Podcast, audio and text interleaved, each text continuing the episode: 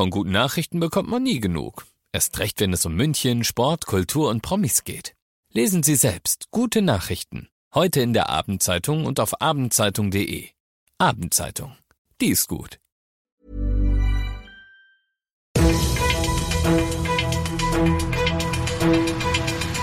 95 5 Charivari, das München Briefing, Münchens erster Nachrichtenpodcast. Mit Christoph Kreis und diesen Themen. Positiver Corona-Test gleich Quarantäne. Diese Gleichung ist in Bayern bald nicht mehr gültig und es ist mal wieder ein Stammstreckensperrungswochenende. Ich finde es sehr schön, dass du auch bei der heutigen Ausgabe wieder reinhörst. Ich erzähle dir in diesem Nachrichtenpodcast ja jeden Tag innerhalb von fünf Minuten alles, was in München heute wichtig war. Das gibt's dann jederzeit und überall auf der Podcast-Plattform deines Vertrauens und immer um 17 und 18 Uhr im Radio. Lang Lang hat sie uns jetzt begleitet. Ab dem nächsten Mittwoch, ab dem 16. November also, tut sie es nicht mehr. Die Isolationspflicht. Die bayerische Staatsregierung hat heute in ihrer Sitzung in München beschlossen, selbst wer Corona-positiv ist, der muss künftig nicht mehr zwangsläufig wie bisher fünf Tage zu Hause bleiben. Das heißt nicht, dass wir jetzt dem Infektionsgeschehen freien Lauf lassen, betont unser Gesundheitsminister Holleczek, denn es gilt natürlich weiterhin, wer krank ist, der bleibt daheim. Aber wer positiv und symptomfrei ist, der darf mit Maske aus dem Haus gehen. Angesichts der überwiegend milden Verläufe bei der aktuellen Omikron-Variante ist dieses Ende der Isolationspflicht jetzt der richtige Schritt, findet der Chefinfektiologe der Münchenklinik Schwabing Clemens Wendner. Im Hintergrund soll natürlich das Pandemie-Monitoring durch das Landesamt für Gesundheit weiterlaufen, damit vor allem die sogenannten vulnerablen Gruppen gut geschützt bleiben. Alle weiteren Infos dazu findest du auf charivari.de. Die meisten Münchner finden, dass Oberbürgermeister Reiter und Co. ihren Job gar nicht mal so schlecht machen. Die Stadt hatte, wie sie es regelmäßig tut, mal wieder ein Marktforschungsinstitut beauftragt, um Feedback zu ihrer Politik zu bekommen. Was machen wir gut? Wo müssen wir vielleicht noch was nachbessern? Und mit der Art, wie Reiter München regiert, sind demnach knapp 69 Prozent zufrieden und nur 15 unzufrieden. Der Rest hat da nicht so wirklich eine Meinung zu.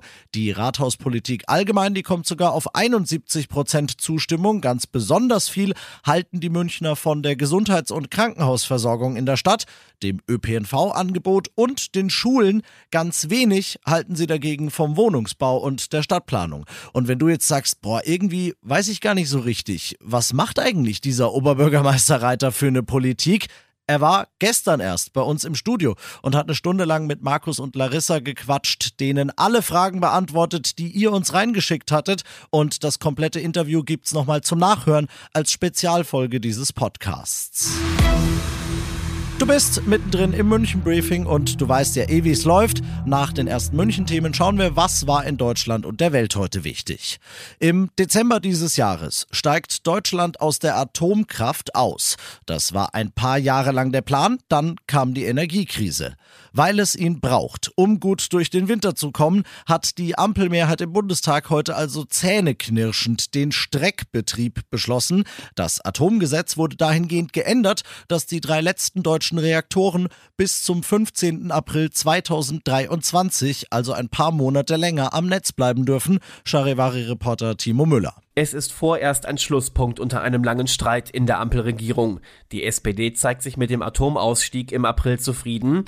Dann kann sich die Unionsfraktion auf den Kopf stellen, mit den Füßen wackeln. Dann ist Schluss. Ein für allemal heißt es wörtlich aus der SPD-Fraktion.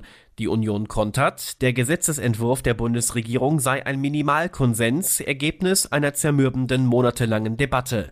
Die FDP verteidigt den Beschluss, es sei kein Selbstzweck der Ampel, es gehe darum, die Stromversorgung im Winter zu sichern. Und das noch zum Schluss. Das macht jetzt wieder mal weder mir noch dir Spaß, aber es ist wieder eines dieser Wochenenden, wo du die S-Bahn-Stammstrecke weitestgehend vergessen kannst. Sie ist gesperrt, weil, wie so oft, am alten Stellwerk am Ostbahnhof gewerkelt werden muss. Nächstes Jahr soll das endlich ausgetauscht werden. Bis dahin wird es halt leider noch ein paar dieser Wochenenden geben. Von heute Abend um 11 bis Montag früh um halb fünf fahren nur die S3 und die S7 wie üblich. Alle anderen Linien sind extrem eingeschränkt. Auffangen soll das ausgerechnet an einem Wochenende, an dem Zehntausende NFL-Fans unterwegs sein werden, ein Schienenersatzverkehr mit Bussen und die Tram 19, die verstärkt fährt.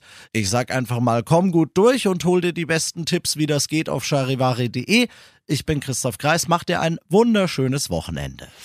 95.5 Charivari, das München Briefing, Münchens erster Nachrichtenpodcast. Die Themen des Tages aus München gibt es jeden Tag neu in diesem Podcast. Um 17 und 18 Uhr im Radio und überall da, wo es Podcasts gibt. Sowie auf charivari.de.